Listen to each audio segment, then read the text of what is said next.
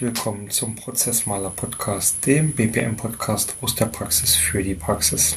Mein Name ist Bernd Ruffing und auch in dieser Folge möchte ich euch gerne wieder etwas von meinem Wissen und meiner Erfahrung aus meinen täglichen Prozessmanagement-Tätigkeiten weitergeben. In der heutigen Folge geht es um Workshops zur Prozessaufnahme.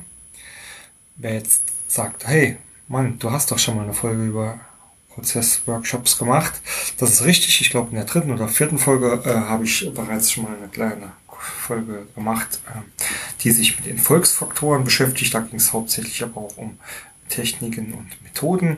In dieser Folge möchte ich speziell auf das Thema Prozessaufnahme gehen und mit welchen Mitteln ich da zum Erfolg komme. Das Ganze ist in vier Kapitel unterteilt. Äh, das erste Kapitel äh, befasst sich mit der Vorbereitung der Planung. Im zweiten werde ich dann die Durchführung des Workshops auch mit den entsprechenden BBM-Techniken und Methoden erläutern. Das dritte Kapitel logischerweise dann mit dem Thema Nachbereitung und abschließend wie immer möchte ich euch in Kapitel 4 ein paar Tipps und Tricks mitgeben.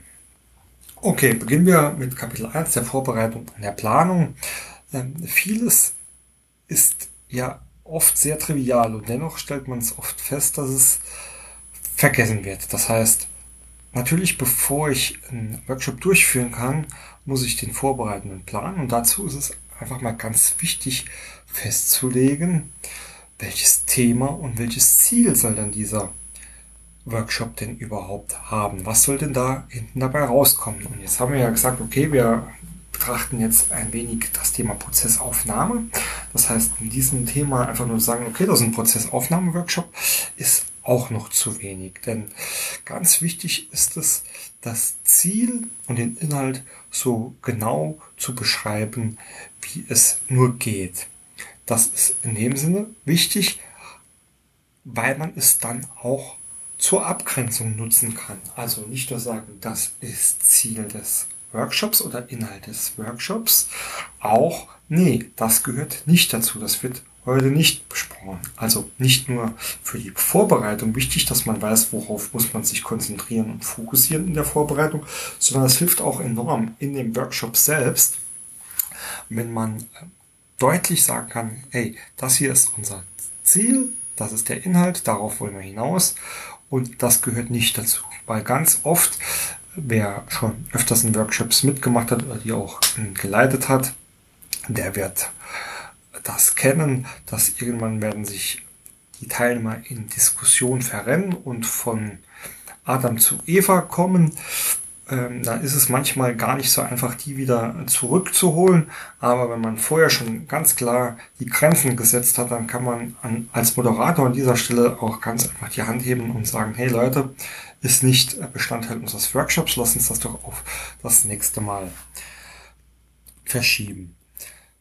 Zudem ist es äh, für die Prozessaufnahme später auch ganz wichtig, sich äh, über das Ziel im Klaren zu sein, weil man braucht eine Übersicht. Man braucht eine Übersicht nicht nur über den einzelnen Prozess, sondern auch, wie sind die Zusammenhänge zwischen den verschiedenen Prozessbestandteilen, die man beobachtet oder die man äh, analysieren muss.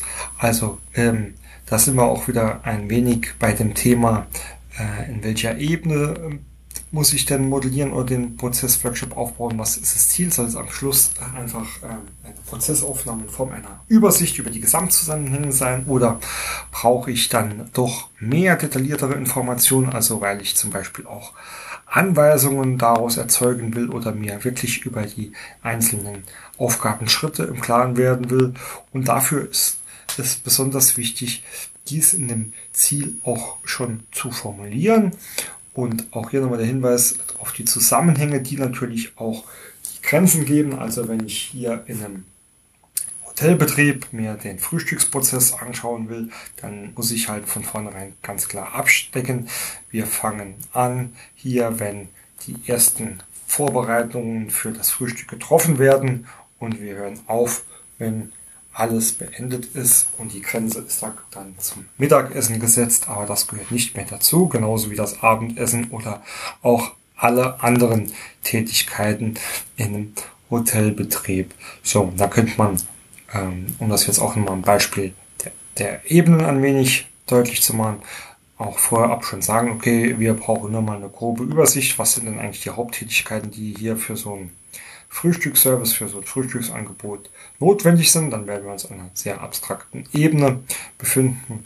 Es kann aber auch genauso gut sein, dass wir sagen, okay, wir picken uns jetzt aus dem Bereich Frühstück, ähm, den Bereich Tischdecken aus und da möchte ich jetzt in dem folgenden Workshop alles bis aufs kleinste Detail evaluieren, was mit Tischdecken zu tun hat. Und jetzt mal ganz salopp daher gesagt, da gehört auch dazu, wann und auf welche Seite ich das Messer oder die Gabel lege. Wenn man das vorher weiß und festlegt, hat man hier also zu, zum einen als Moderator oder als ähm, Prozessmanager ähm, als auch später für die Teilnehmer ähm, sehr viel bessere Möglichkeiten, das Ganze vorzubereiten, weil einer der nächsten Schritte, die ich immer tue, wenn ich mich auf so einen Workshop vorbereite, ist natürlich auch vorher mal zu prüfen, gibt es denn da schon Dokumente oder Dokumentationen, die die betroffenen Prozesse skizzieren, beschreiben, ähm, äh, wenn sie modelliert sind oder auch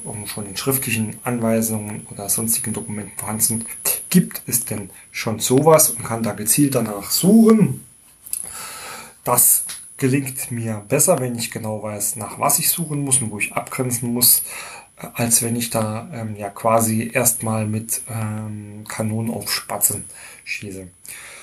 Zum Weiteren ist es auch ganz wichtig, dass mir dieses abgegrenzte Thema und Ziel deutlich dabei hilft, ähm, die Teilnehmer festzulegen, weil ich weiß genau, okay, ich kümmere mich jetzt hier nur um den Frühstücksservice, also ist das ähm, Abendpersonal oder ähm, auch die, die Köche für den, für den Lunch.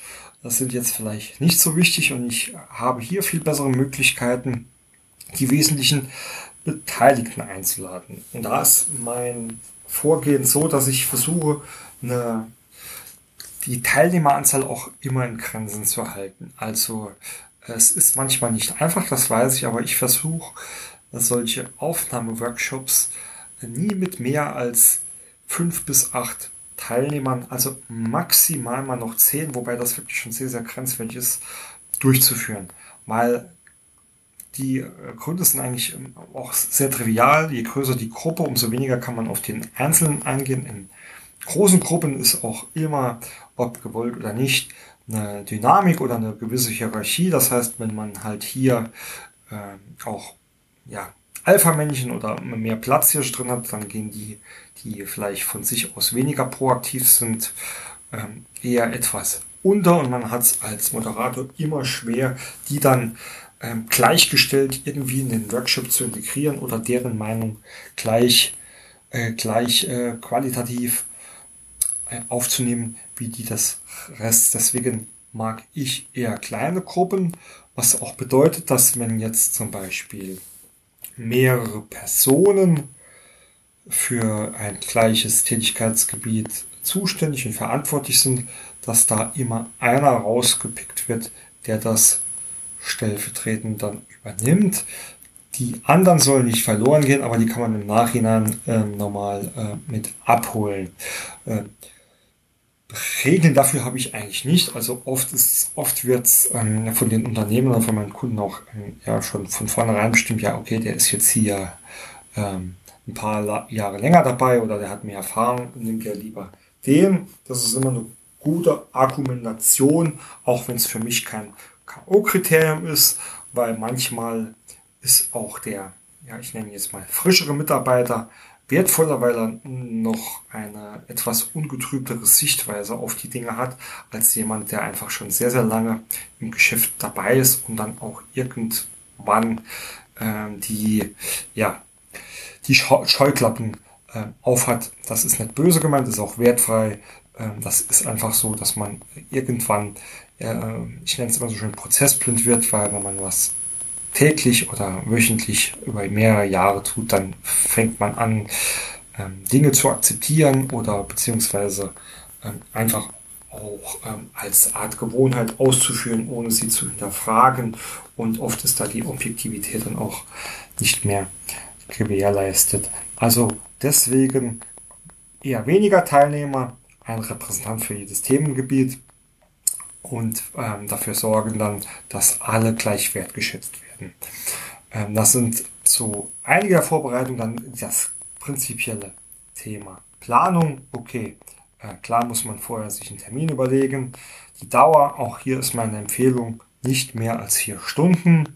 Hat auch einen ganz einfachen Grund. Spätestens dann nimmt nicht nur bei den Teilnehmern die ähm, Aufnahmebereitschaft oder die Konzentration ab, sondern einfach auch die des Moderators, also auch mir selbst, weil ich habe dann als Moderator ja nicht nur die Aufgabe, dann fünf bis zehn Leuten zuzuhören und auch irgendwie zu organisieren und dirigieren. Nein, ich muss das Ganze ja dann auch irgendwie gleichzeitig analysieren, in eine Struktur reinbringen, Fragen stellen, die in eine richtige Richtung führen. Und da kann mir jemand jetzt erzählen, was er will. Nach vier Stunden ist hier einfach das Limit erreicht. Ich sage nicht, dass es unmöglich ist, da auch noch länger zu machen, aber meine Erfahrung ist, dass da die Qualität rapide abnimmt, sowohl was die Qualität der, der Aussagen der Mitarbeiter und ähm, deren Input oder Output ist, als auch einfach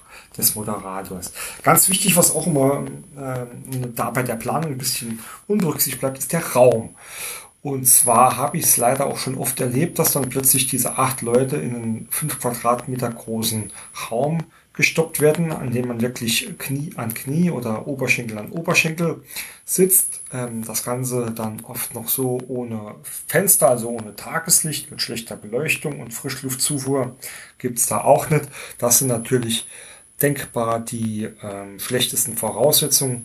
Also ich weiß, das ist auch nicht immer möglich, weil man muss dann natürlich dann auch auf die Gegebenheiten in den Unternehmen oder beim Kunden eingehen, wenn man das nicht irgendwie extern organisiert und ähm, da äh, dafür sorgen, dass es ein großer Raum ist, in dem man sich auch bewegen kann, finde ich ganz wichtig. Ähm, ist auch äh, eines der Kernelemente äh, neuerer Ansätze wie das Design Thinking, dass man sich wirklich bewegen kann. Das Ganze heißt auch Workshop. Das heißt, ich will ja auch irgendwie meine Teilnehmer dazu bringen, was zu arbeiten. Dann ist es nicht verboten, die auch mal ähm, an die Moderationswände etc. kommen zu lassen oder sie in Gruppenarbeiten in verschiedenen Ecken des Raums äh, aufzuteilen. Also deswegen Bewegung ist da ganz wichtig.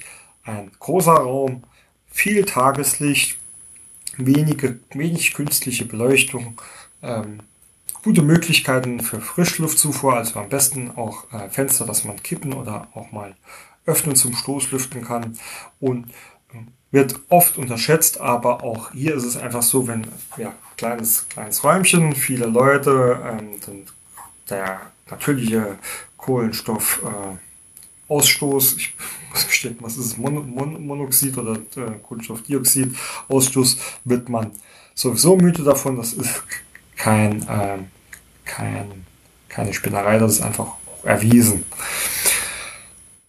Und am allerbesten ist es noch, wenn der Raum örtlich getrennt ist von der natürlichen Arbeitsumgebung der Teilnehmer. Das heißt, ähm, wenn ich jetzt äh, den Besprechungsraum ähm, in einem separaten Nebengebäude oder zumindest in einem anderen Stockwerk ähm, durchführen kann, ist das auch immer ein großer Vorteil, weil es einfach auch psychologisch ein wenig befreit. Also wenn ich jetzt zum Workshop nur eine Tür rausgehen muss äh, aus meinem Büro, dann ist das quasi, als wenn ich noch in meinem Büro selbst wäre und da lässt sich irgendwie weniger entspannt arbeiten, als wenn das Ganze ein wenig räumlich getrennt ist. Das ist also ähm, dann wirklich die Ideallösung, dass alle Teilnehmer ähm, so ein bisschen losgelöst von ihren täglichen Arbeitsumgebungen sind.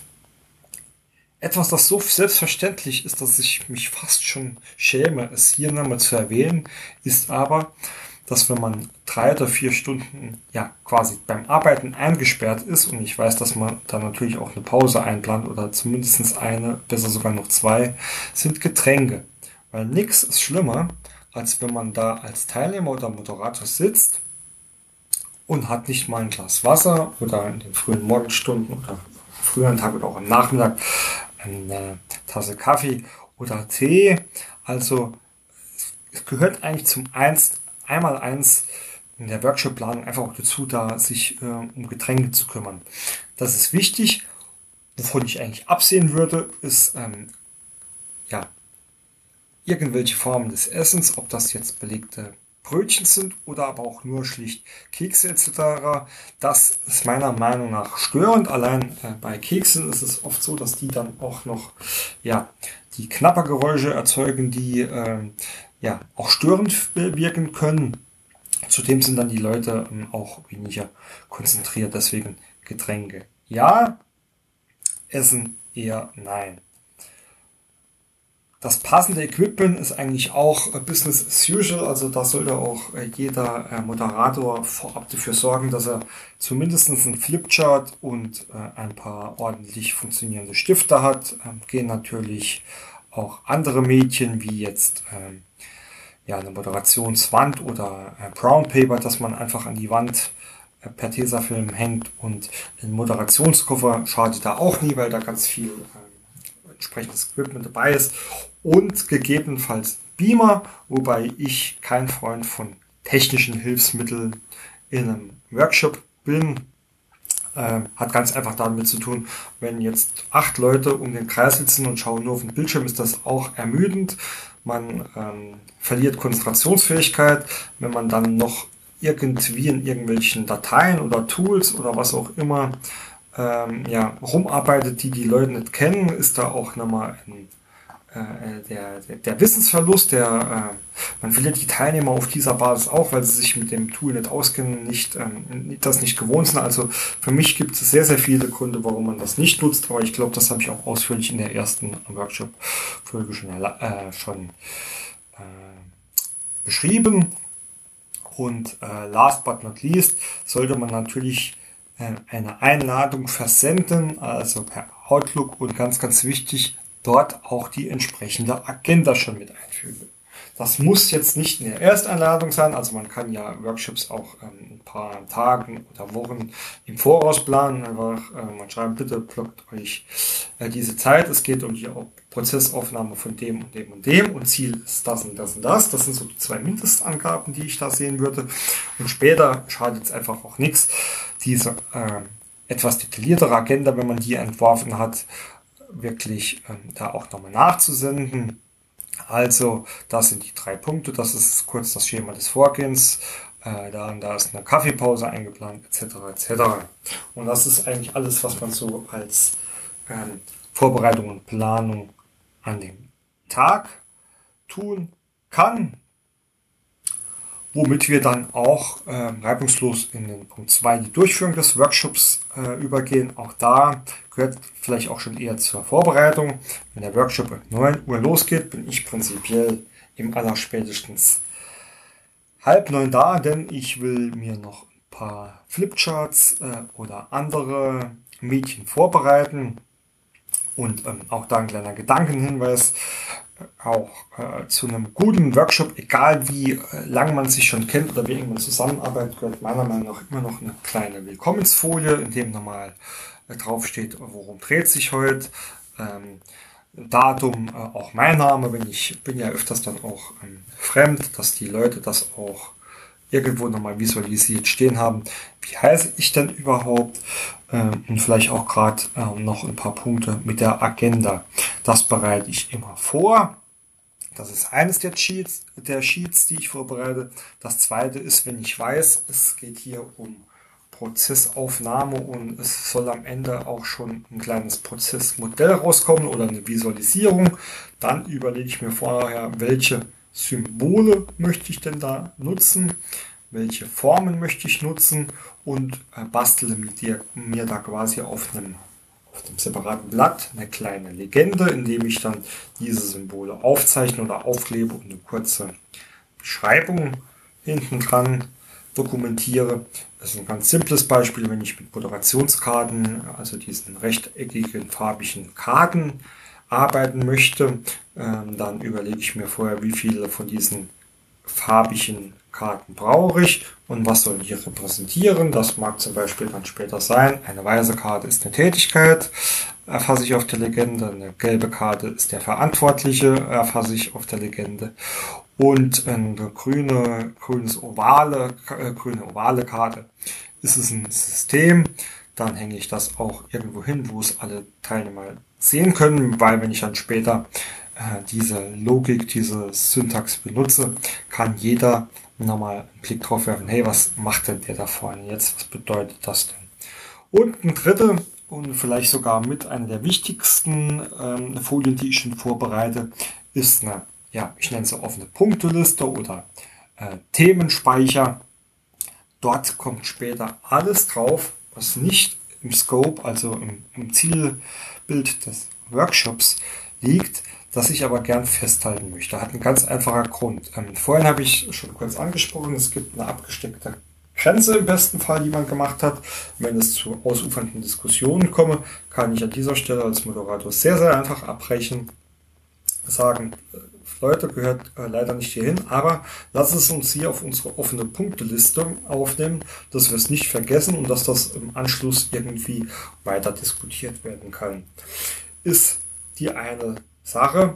Es gibt aber auch ganz, ganz viele weitere Dinge oder Themen, die hier aufkommen können. Also es kann auch in der Prozessaufnahme vorkommen, dass man merkt, okay, zu einem, zu einem Prozess, da irgendwie hat man jetzt vielleicht doch nicht alle Know-how-Träger hier erwischt oder es gibt noch Rückfragen, die man klären muss oder Systemprüfungen, alles sauber dort erfassen, hat man am Ende des Tages nicht nur eine offene Punkteliste, sondern auch einen Maßnahmenplan, eine Activity List, die man im Nachhinein bearbeiten kann. Und so kann man sicher sein, erstens, dass keine Informationen verloren gehen und zweitens, das hat dann auch was mit Wertschätzung gegenüber den Teilnehmern zu tun, dass wenn man die schon abbricht oder denen ins Wort fällt, man zumindest sagt, guck, aber hier, ich habe Verständnis für dein Thema, ich ähm, erkenne auch den Wert, deswegen erfassen wir es hier und dann fühlt der Teilnehmer sich nicht unbedingt so abgewürgt.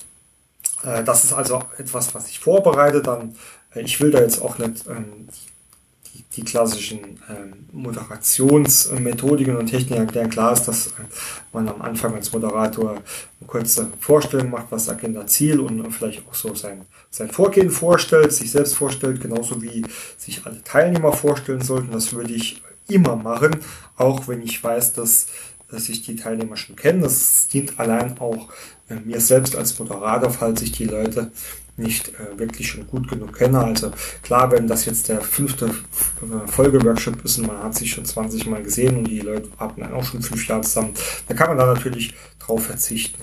Worauf ich aber nicht verzichten würde, zumindest in einem initialen äh, Workshop, ist nach den Erwartungen der Teilnehmer zu fragen. Ähm, also quasi nicht nur zu sagen, hör zu, das ist das Ziel unseres Workshops, unser Vorgehen, sondern auch spezifisch mal so fragen, jeder Teilnehmer, was ist denn eure Erwartung an diesen Workshop, was sind an die Erwartungen an, an, an, das Ziel oder den Zielzustand? Und da einfach mal ähm, die Mitarbeiter sehr zwanglos äh, eine Minute über ihre Erwartungen plaudern lassen.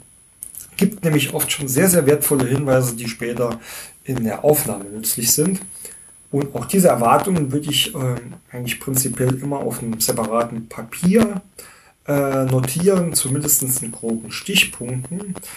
Äh, lässt sich dann, sofern es die Zeit ähm, zulässt, dann auch im Anschluss ähm, oder zum Ende des Workshops nochmal kurz gegenchecke, ja, das waren eure Erwartungen, guckt, das hier haben wir erfüllt, man war Hage dran, das ist hier vielleicht noch offen, müssen wir irgendwann anders nochmal besprechen, etc., etc.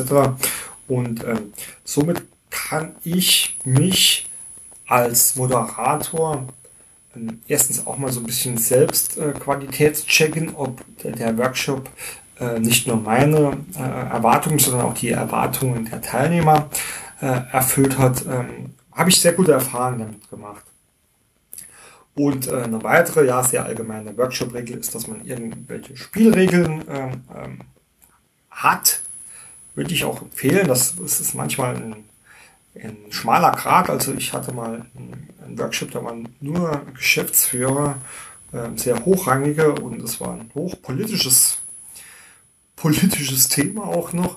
Ähm, da ist es natürlich auf dieser Ebene schon äh, etwas schwieriger, mit allen Spielregeln zu kommen, aber nichtsdestotrotz ähm, gibt es so ein paar allgemeine Spielregeln, die sollten auch über alle Hierarchien äh, gelten, wie zum Beispiel, dass man andere Teilnehmer ähm, ausreden lässt und dass man äh, gern kritisch in der Sache sein darf, aber nicht auf der persönlichen Ebene.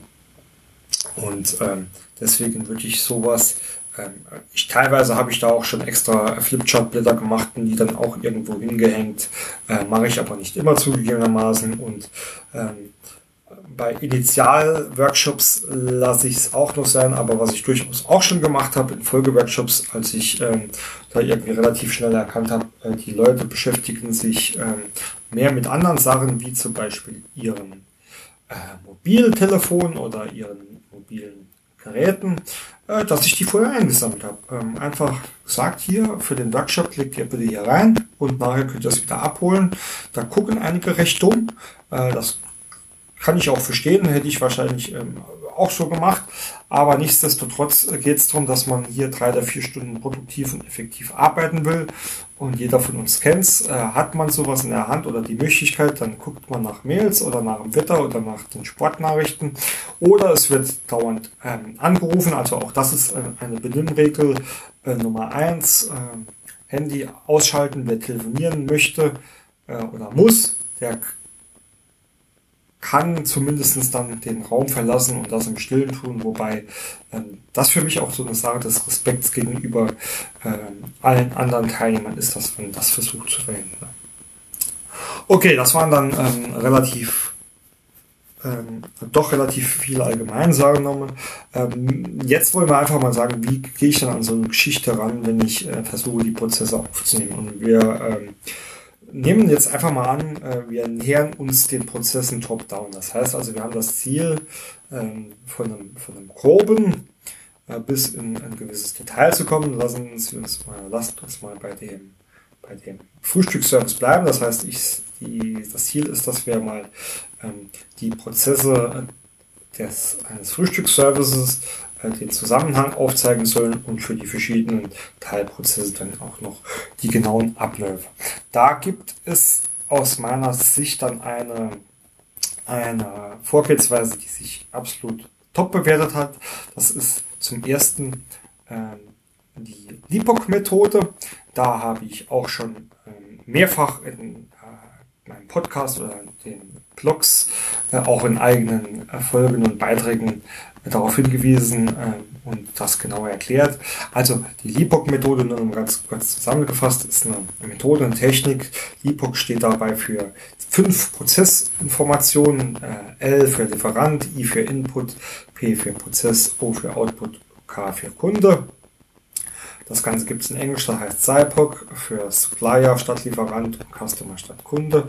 Und es ist hervorragend geeignet, um ähm, Prozesse mit ihren jeweiligen Informationen zu erfassen. Das Ganze kann man äh, machen auf einer sehr detaillierten Ebene, dass man wirklich sehr, sehr detailliert beschreibt, was ist der Prozess und was dazugehörige Input und Output und wer ist daran beteiligt und wer ist Kunde, also wer ist Lieferant, wer ist Kunde oder wer führt durch, führt durch und wird mit, muss informiert werden, etc. Das kann man sich definieren.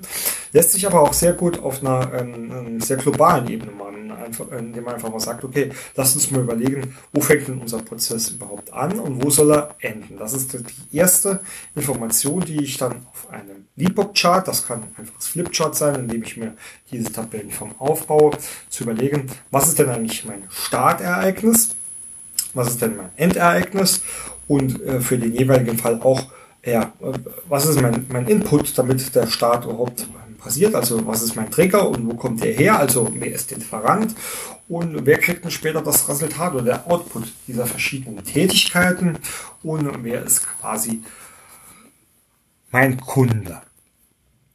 Das wären dann die ersten Fragen, die ich äh, platziere, äh, womit wir dann schon mal das Raster haben. Und dann ist es eigentlich das Ziel, diese von, von, innerhalb von wenigen Schritten, ähm, es gibt so ein bisschen die Regel fünf bis acht Schritte, innerhalb weniger Schritte ähm, grob zu beschreiben, wie komme ich da vom Start ans Ziel. Also beim Frühstücksservice ähm, wäre vielleicht mein Start, ähm, ich muss das Frühstück vorbereiten.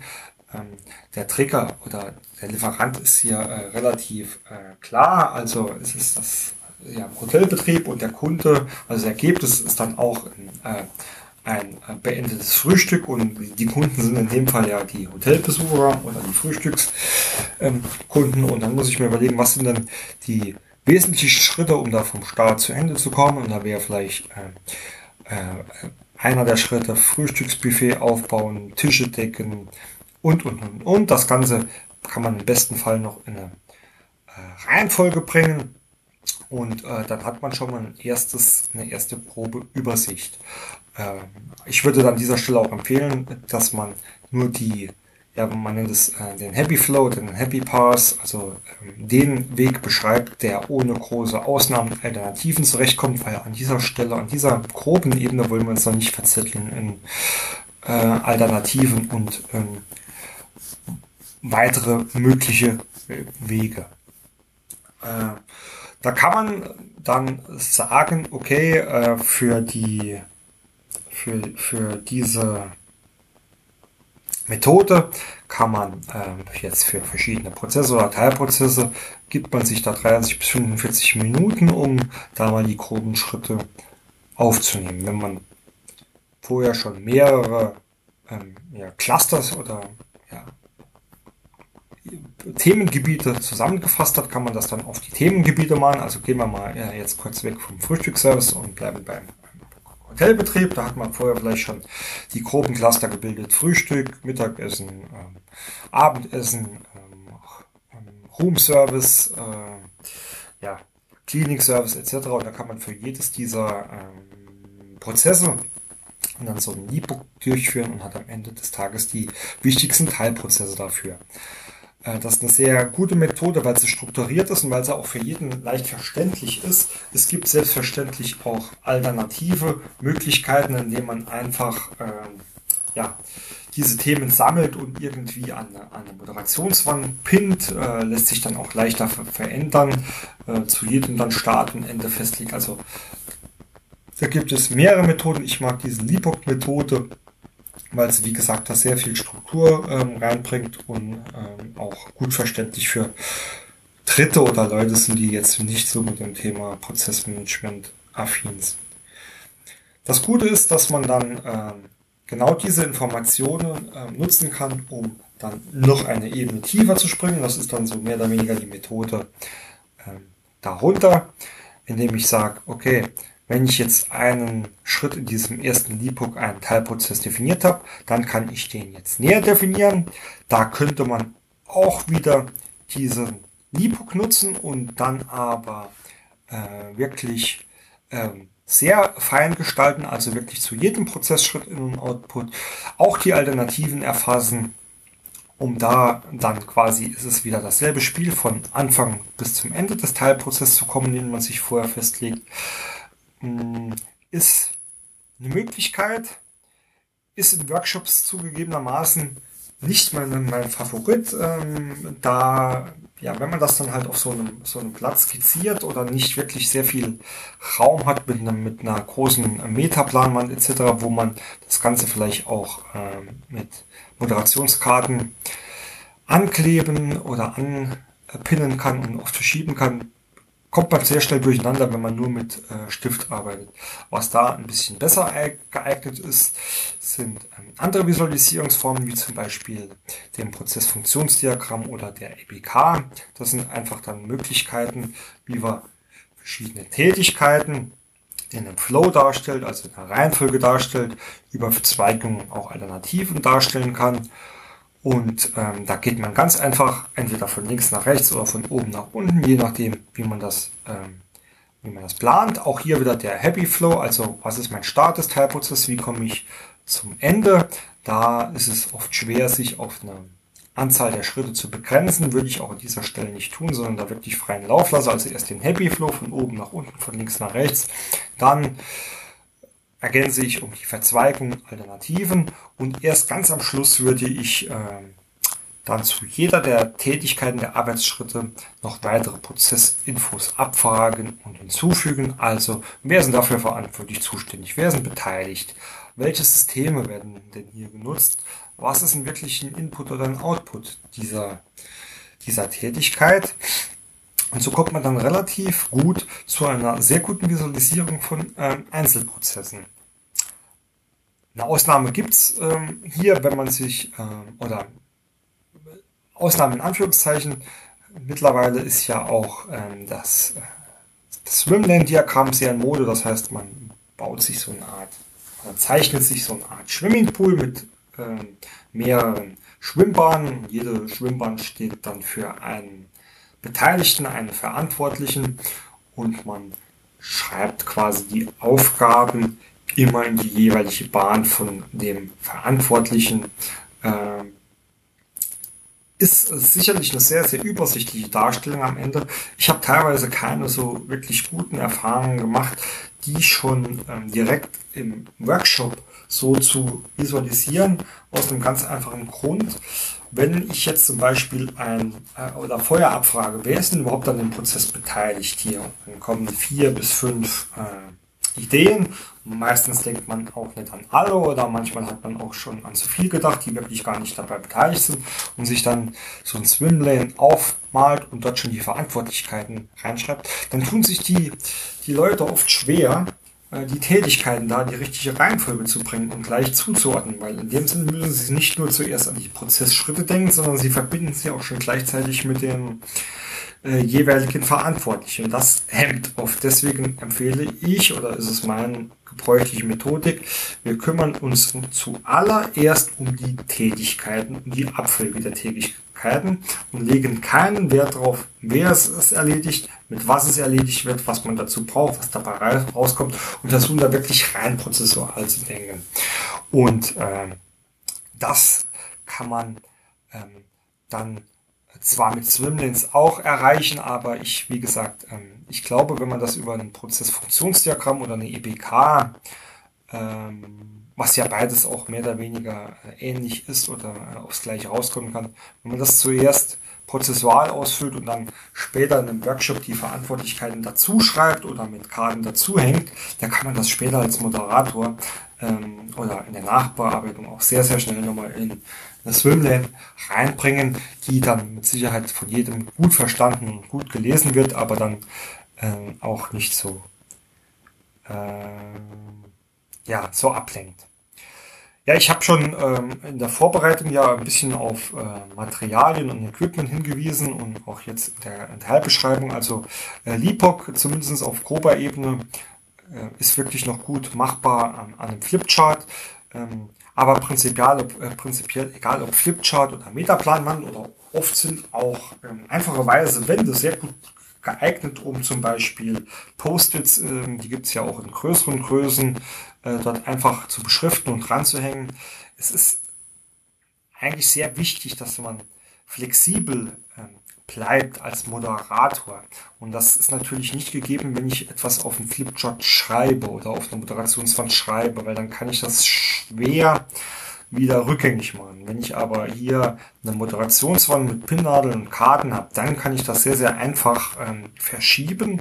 Genauso wie mit Post-its oder selbstklebenden Karten hat also ein hohes Maß an Flexibilität und das brauche ich einfach, weil äh, die Mitarbeiter werden erstmal wenn wir beim Flow bleiben, die werden irgendwann in den Flow kommen, wo sie einfach drauf loslegen. Da muss man auch irgendwie ruckzuck das Ganze irgendwie visualisieren. Dann fällt ihnen ein, ach nee, das mache ich dann doch vorher oder doch nachher. Also muss man es nochmal umhängen. Ja, das ist die eine Seite. Zum Zweiten eignen sich, äh, dann komme ich nochmal zurück auf das Thema, wir sind ja Workshop, ähm, solche äh, Hilfsmittel auch ganz gut, dass man die Leute einfach mal selbst machen lässt. Also hier, ähm, ihr habt jetzt äh, diese Karten hier schreibt doch mal äh, die Tätigkeitsschritte auf und hängt diese in der richtigen Leinwand hier hin. Das steigert halt äh, enorm auch die Gruppendynamik, weil die Leute miteinander reden werden. Äh, zumindestens und da halt auch nicht, so großen Gruppen machen, also vielleicht zwei, zwei Dreier, zwei Vierer-Gruppen, dass die Leute sich austauschen und so eine Gruppendynamik äh, entsteht, die man äh, schwerer reinkriegt, ähm, ja, bei einer Frontalschallung, sage ich, äh, sag ich jetzt. Ja, ähm, das ähm, nochmal ein kleiner Ausflug äh, zu, wie ich mit den Materialien arbeite. Äh, wichtig ist, dass man, ähm, und da auch nochmal der, der, der Hinweis auf die Zeit, also während man auf einer groben Ebene mit dem Bebop wirklich mit 30 bis 45 Minuten zurechtkommen kann, äh, zeigt, zeigt doch bei mir die Praxis, dass äh, für solche Detailprozesse man mindestens ein bis zwei Stunden einplanen soll. Also das unterschätzt man oft, deswegen hier mein Tipp, wirklich mehr Zeit einplanen. Ähm, besser als wenn man in der Hälfte stehen bleibt und den Termin beenden muss, weil, weil es Anschlusstermine gibt, weil die Zeit überschritten ist, äh, weil was weiß ich was, ja. Ähm, wobei mir hier dann auch noch was anderes einfällt, wenn man äh, bei der Planung und also noch kurz zurück auf die Planung und Vorbereitung schielen. Ich persönlich mag am liebsten Workshops, die vormittags stattfinden, äh, 9 bis 12 oder 9 bis 1. Äh, weil ich die Erfahrung gemacht habe, dass die Energie am Vormittag weitaus besser ist als am Nachmittag, wenn man schon einiges an Arbeitsstunden hinter sich hat und dann auch vielleicht gerade noch vom Mittagessen kommt und der Sauerbraten aus der Kantine noch schwer im Magen liegt. Ähm, also ist meine bevorzugte Workshop-Zeit dann auch der Vormittag. Äh, wobei ich weiß, es gibt Frühaufsteher-Menschen und äh, nachtaktive Menschen und äh, da wird man eh das den Leuten nicht äh, komplett äh, recht machen können. Aber ich glaube, es ist auch irgendwo so wissenschaftlich schon äh, bestätigt oder zumindestens äh, grob bestätigt, dass da äh, für solche Geschichten der Vormittag besser geeignet ist. Also das nur noch als kleiner Hinweis. Wie schließe ich den Workshop ab? Ich habe schon auf die offene Punkteliste ähm, hingewiesen, also die sollte auf jeden Fall nochmal kurz durchgegangen werden und auch äh, das ler lernt man auch in jedem Moderationskurs, äh, dass man aus keinem Workshop rausgeht, in dem nicht die offenen Punkte oder die zukünftigen To-Dos ähm, terminiert sind und mit einem Verantwortlichkeiten, äh, Verantwortlichen belegt sind. Also wenn ich jetzt hier ähm, als, äh, als offener Punkt habe, klären, wo das Besteck herkommt, dann evaluiere ich mit den Teilnehmern im Workshop, wer ist da verantwortlich und bis wann hast du das geklärt. Äh, das ist das Mindeste, was man tun sollte. Ich weiß, dass manchmal dann ähm, äh, die, die Zeit davon rennt und dass man es vielleicht auch nicht mehr hinkriegt. Dann würde ich aber zumindest noch ankündigen, ich schicke das hier unmittelbar nach dem Workshop raus und möchte gern von euch bis äh, Ende des nächsten Tages Feedback, wer was macht, damit das nicht verloren geht. Und natürlich, ähm, und da, man sollte einfach, das muss man einfach auch so organisieren, dass es zeitlich passt. Äh, eine kleine Feedbackrunde äh, mit Bezug zu den Erwartungen gegebenenfalls habe ich schon erwähnt. Also ich bin da an dieser Stelle knallhart.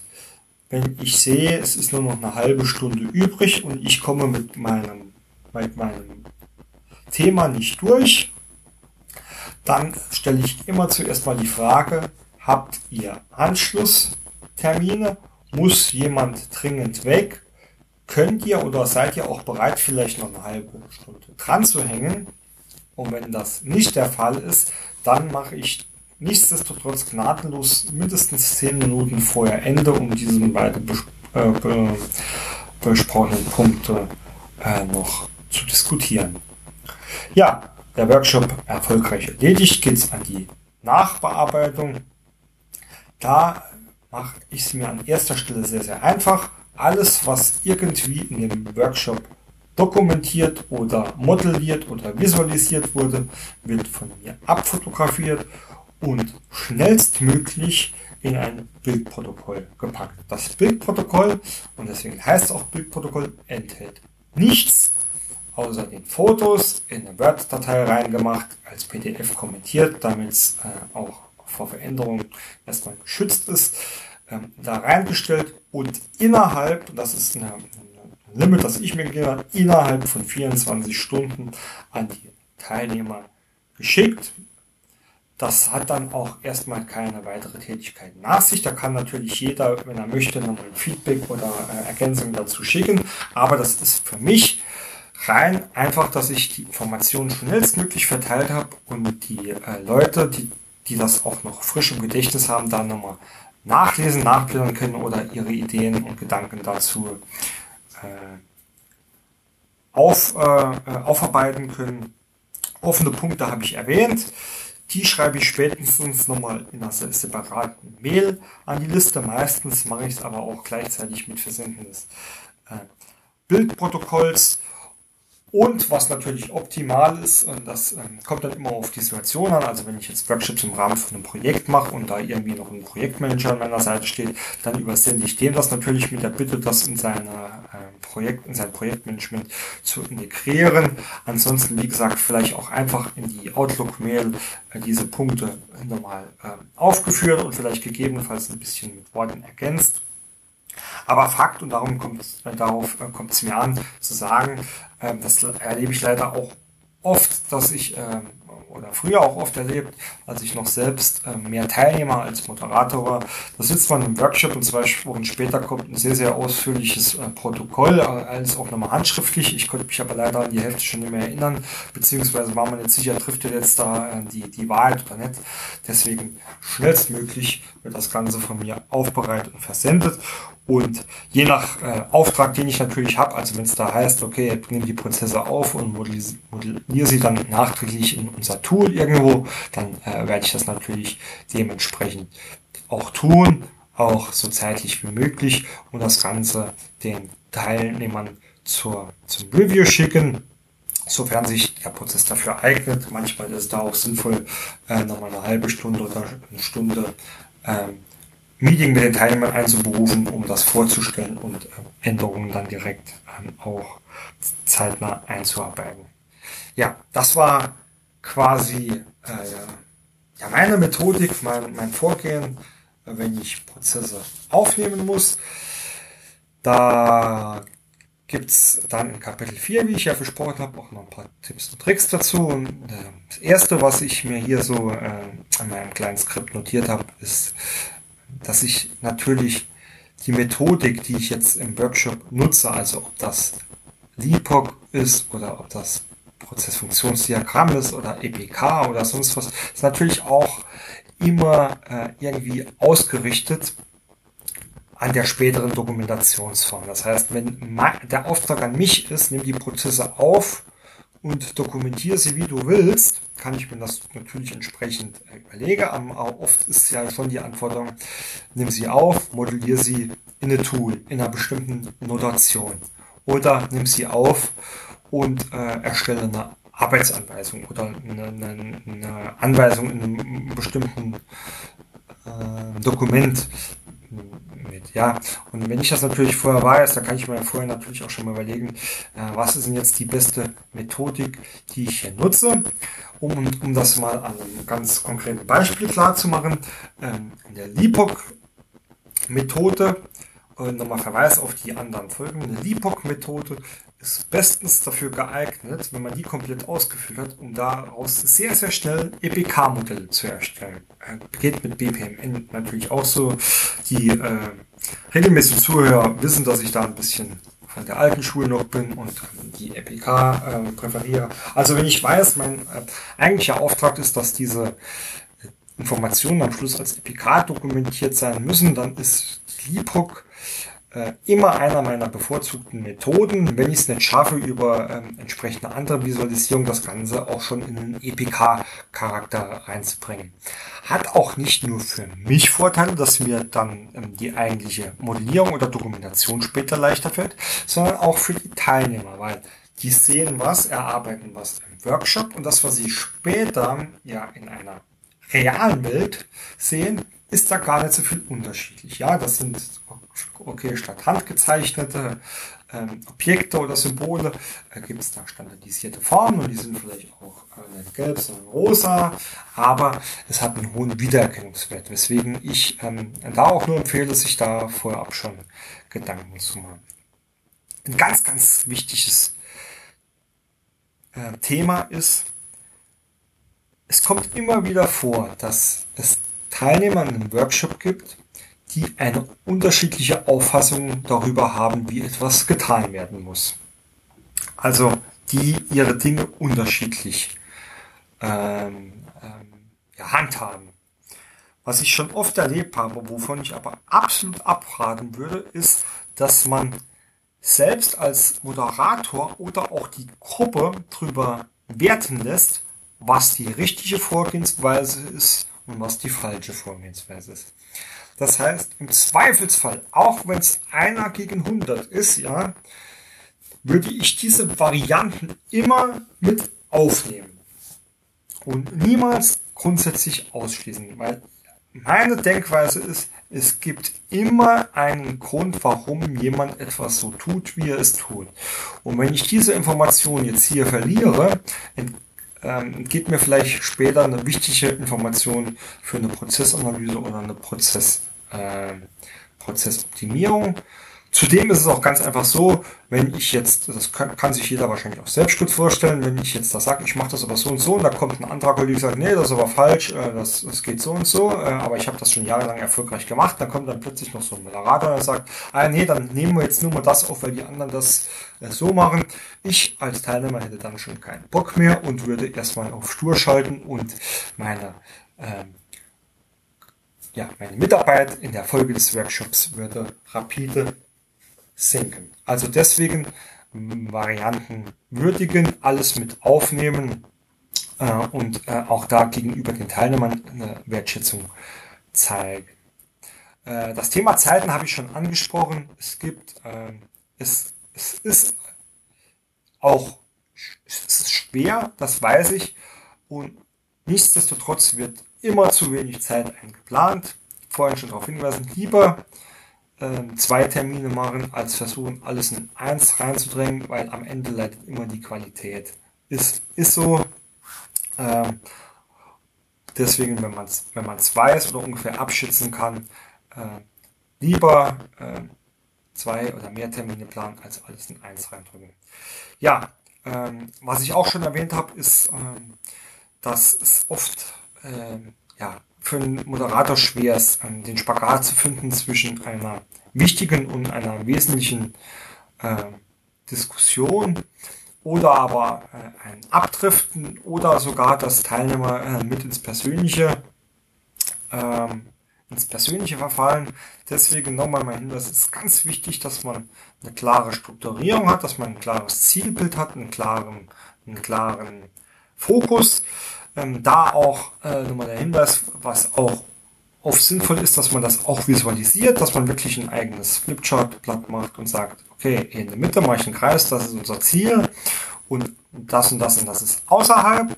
Und darauf kann ich mich immer wieder berufen, wenn ich äh, Teilnehmer zurückholen möchte. Es ist teilweise aber auch so, dass man manchmal einfach ähm, zeigen muss, ja, wer ist der Herr im Haus? Also auch bei hohen Tieren. Äh, man macht ja den Workshop nicht, weil man gerade nichts Besseres zu tun hat, sondern man äh, hat da ein gewisses Ziel, eine gewisse Aufgabe. Und da darf man sich dann halt auch nicht immer auf der Nase rumtanzen lassen.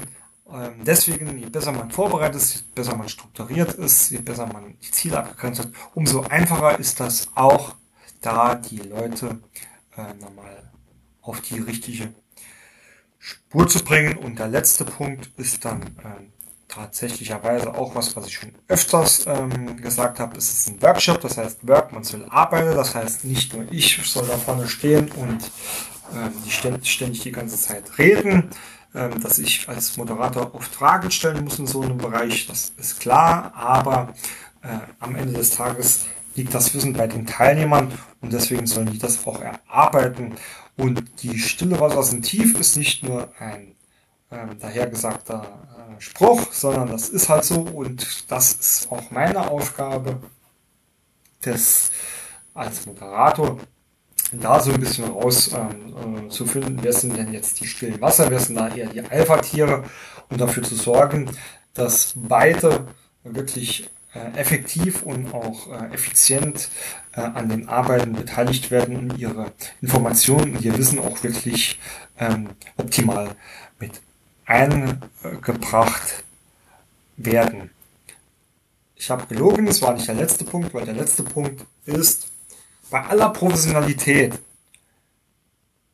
ist es durchaus erlaubt, in so einem Workshop auch Spaß zu haben. Das heißt, wenn die Leute gut gelaunt sind, wenn die Leute zwischendrin mal lachen, wenn die Leute merken, wir haben hier vielleicht ein ernstes Thema, aber es wird nicht unbedingt unser Leben dran hängen und äh, wir werden da jetzt nicht sterben, wenn wir jetzt hier ähm, diese, Arbeiten tun. Äh, das klingt jetzt alles ein bisschen abgedroschen, aber dann wird die Qualität der, der Arbeit wirklich sehr, sehr enorm ansteigen. Ich weiß das, ich kenne das von früher. Äh, ich sage, also einer meiner äh, Lieblingssprüche, wenn ich so einen Workshop starte, ist ähm, äh, meistens etwas in der folgenden Richtung, dass ich sowas sage wie, ja, ich weiß, Prozessworkshop, da ist die Freude riesengroß, würde man am liebsten direkt aus dem Fenster springen. Aber ich sage auch anschließend immer, ich werde euch versprechen, dass ihr in diesem Workshop auch merken werdet, dass man bei solchen Arbeiten Spaß haben kann und dass das nicht nur so stur und abgedroschen und fad ist, wie man es vielleicht gewöhnt. Also deswegen äh, auch eines vielleicht meiner äh, wichtigsten äh, äh, ja, Anmerkungen hier. Äh, bei aller Professionalität sind wir alle nur Menschen und sollten dementsprechend auch versuchen, bei allem, was wir tun, Spaß zu haben. Ja, womit ich dann auch am Ende dieser heutigen Folge bin, wie immer am Schluss ein kleiner organisatorischer Hinweis, Feedback, Fragen, ähm, Vernetzung auf äh, anderen äh, sozialen Plattformen findet ihr alles auf prozessmaler.de. Die notwendigen Informationen, dort auch den Link zum Podcast bei iTunes und anderen Medien, äh, wo ihr auf denen ihr die, den Podcast abonnieren könnt und nette äh, Bewertungen hinterlassen könnt, wenn ihr möchtet. Ansonsten freue ich mich ähm, wie immer auch über alle andere Arten ähm, der Kontaktaufnahme oder Vorschläge für Themen oder Interviewpartner. Ähm, ich werde auch alle Mails versprochen beantworten, früher oder später. Ich möchte an dieser Stelle gerne auch nochmal auf äh, die anderen äh, verwandten Podcast- und Blogbeiträge hinweisen, die ich auch in den Shownotes verlinke. Und äh, wer es noch nicht kennt, auf bbm-bibliothek.de habe ich äh, eine ja, Online-Plattform eingerichtet mit ähm, Werkzeugen und Lösungen ähm, zur Darstellung und äh, Dokumentation von Prozessen. Und für die Werkzeuge gibt es dort einen kostenlosen Zugang, wo ihr euch registrieren könnt und damit ähm, vieles von den Methoden und Techniken und Vorlagen und Werkzeugen, die ich auch selbst nutze, auch im Rahmen von Workshops, äh, euch kostenlos herunterladen und aneignen könnt. In diesem Sinne vielen Dank fürs Zuhören. Ich würde mich freuen, wenn ihr demnächst auch wieder dabei seid. Äh, nochmal erwähnt, habt Spaß bei eurer Arbeit. Euer Bernd Ruffing.